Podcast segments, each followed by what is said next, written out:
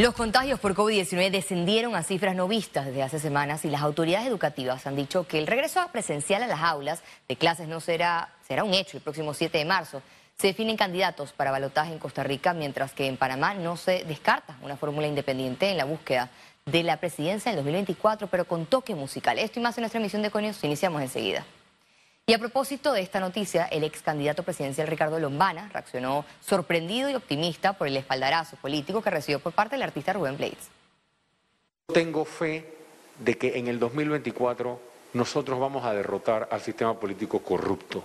El cantautor panameño Rubén Blaze, en su último escrito, instó a los ciudadanos y a los independientes a militar en el partido Otro Camino Panamá para presentar un frente que busque sustituir un Estado clientelista. Invito de la manera más respetuosa a Rubén Blades a que nos apoye en este esfuerzo.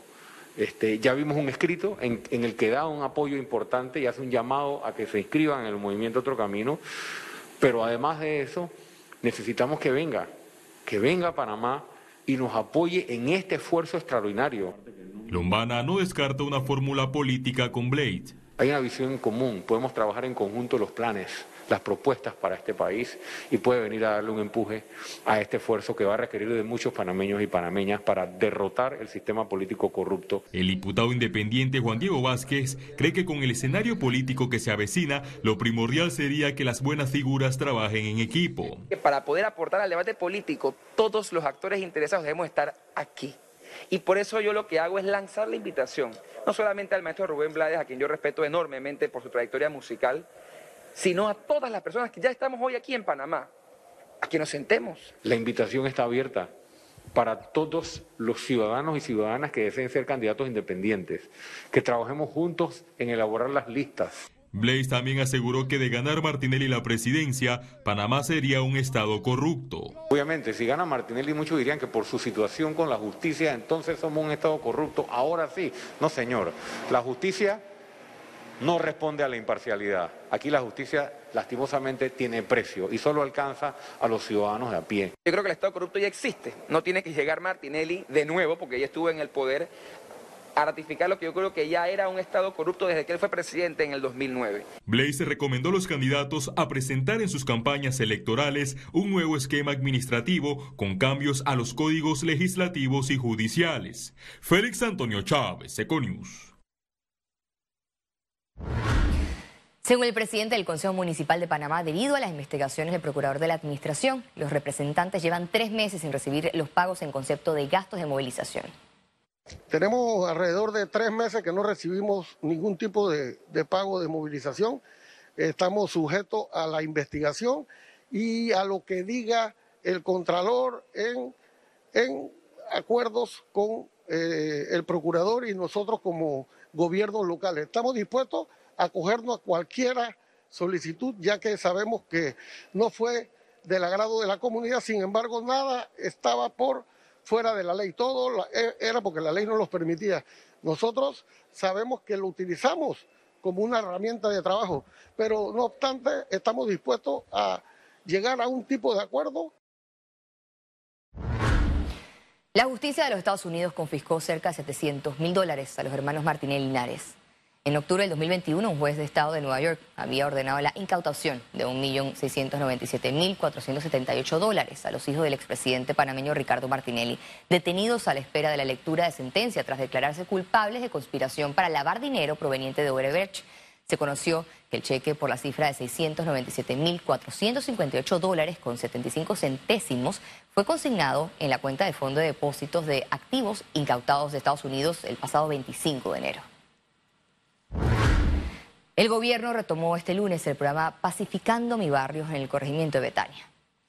Una gran cantidad de armas de grueso calibre fueron entregadas por ciudadanos en el gimnasio Eugenio Yujin Luzcando. Entre los beneficios del proyecto que busca bajar los índices de violencia está el intercambio voluntario con bonos de supermercado del país. La próxima semana la jornada se trasladará al distrito de San Miguelito. Ya nosotros llevamos más de 80.700 balboas canjeados eh, desde que inició este programa el 13 de diciembre. Ya hemos recibido más de 26.500 proveedores, 304 armas de fuego, más de 20 accesorios, eh, granadas, explosivos y eh, bueno, seguimos aquí en esta área.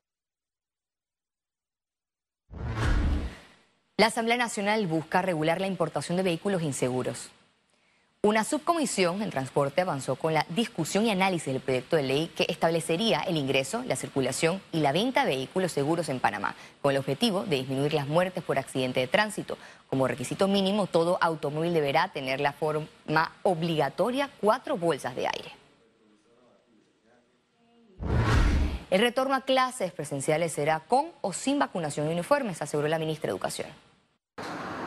El Ministerio de Educación reportó un 62.2% de escuelas listas para el retorno a clases. Buscan alcanzar un 80% antes de marzo alrededor de 1.800 y no reparadas. Escuelas con las condiciones básicas para poder iniciar clases. Nosotros tenemos una meta de un 80%, llegar a 2.481 y ya estamos inclusive, si entran en los portales de Meduca y de las regionales, con compra de materiales y una serie de implementos para tener las condiciones básicas. Para este retorno presencial esperan alrededor de 820 mil estudiantes, de los cuales 740 mil son del sector oficial y 120 mil del particular. La titular hizo énfasis que ni la vacunación ni la ausencia de uniforme serán impedimento para entrar a clases. Nosotros promovemos la vacunación eh, por lo que esto representa en cuanto a seguridad, pero si por algún motivo algún niño no es vacunado, él tiene derecho a asistir a la escuela y eso ha sido muy claro el señor presidente. Si por alguna condición de tipo económico, que no es que yo tengo que llevar una serie de facturas y documentos, el estudiante no pudiera ingresar las primeras semanas, se le puede dar la opción de ir en ropa particular. Ven con preocupación la deserción escolar. La deserción en este momento, en el cierre del año 2022-21, fue de 1.8%, aproximadamente a nivel nacional de casi 16 mil estudiantes, que es mucho para nuestro país. Tenemos una deserción aproximadamente, según nuestras estadísticas, de 4 mil estudiantes en San Miguelito.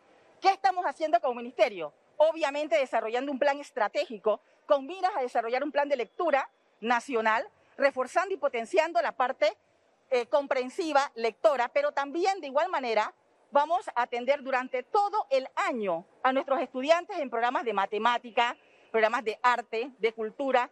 El próximo 7 de marzo, los estudiantes regresarán a las aulas de clases tras dos años fuera de ellas por pandemia. Ciara Morris, Econews.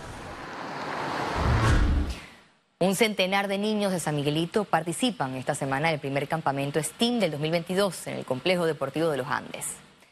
En este espacio, organizado por el Ministerio de Educación, la Fundación Innova Nation y el despacho de la primera dama, los niños aprenderán liderazgo, emprendimiento y sostenibilidad por medio de talleres, conversatorios y proyectos que les inspiren a seguir sus estudios como preámbulo al regreso a clases presenciales en marzo. Eh, mucha gente preguntará, ¿qué es la educación STEAM? Bueno, es una manera de enseñarle a los niños a través de la gamificación. Y la gamificación es otra cosa que a través del juego.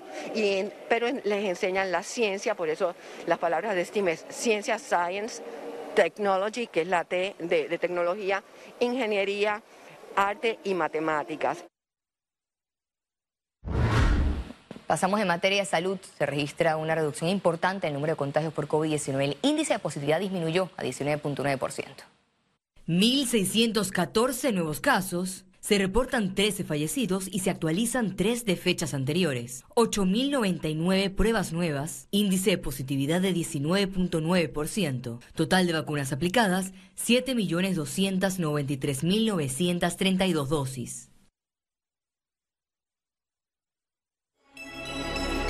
Economía. Consultor advierte que es hora de honrar el empleo en el país porque la economía no resistirá a seguir solo con enfoque en la pandemia. La economía no está generando nuevos empleos. Eh, yo, creo que, yo creo que es importante, existe un alto nivel de incertidumbre. El año pasado la generación de nuevos empleos fue 42% menos que el 2019, año en el que se eh, generaron 52.040 empleos todos informales. Entonces creo que es importante, me parece muy bien todas las iniciativas que tengan que ver con empleo, pero la economía tenemos que reactivar la generación de empleo a nivel interno. Eh, como plantea Fitch. Entonces yo creo que es importante, es un tema de confianza. El virus que está enfrentando el país no es el Omicron, no es el COVID, es la incertidumbre. El presidente del Consejo Nacional de la Empresa Privada, Rubén Castillo Gil, insistió que para concretar la reactivación económica es necesario definir una fecha en el calendario con el Ejecutivo y así plantear una hoja de ruta a seguir. Tenemos que fijar un calendario específico para que esto esté planificado y que no dependa de una de las partes. Eh, precisamente hemos instado al gobierno para que establezca esa fecha y volvamos a la mesa con el objetivo de darle seguimiento a los acuerdos. Si hablamos de, de, los puntos esenciales, uno de los puntos esenciales es el pago a proveedores, otro es estimular la construcción y el turismo porque son grandes disparadores de empleo. Y al regreso, internacionales. Quédese con nosotros, ya volvemos.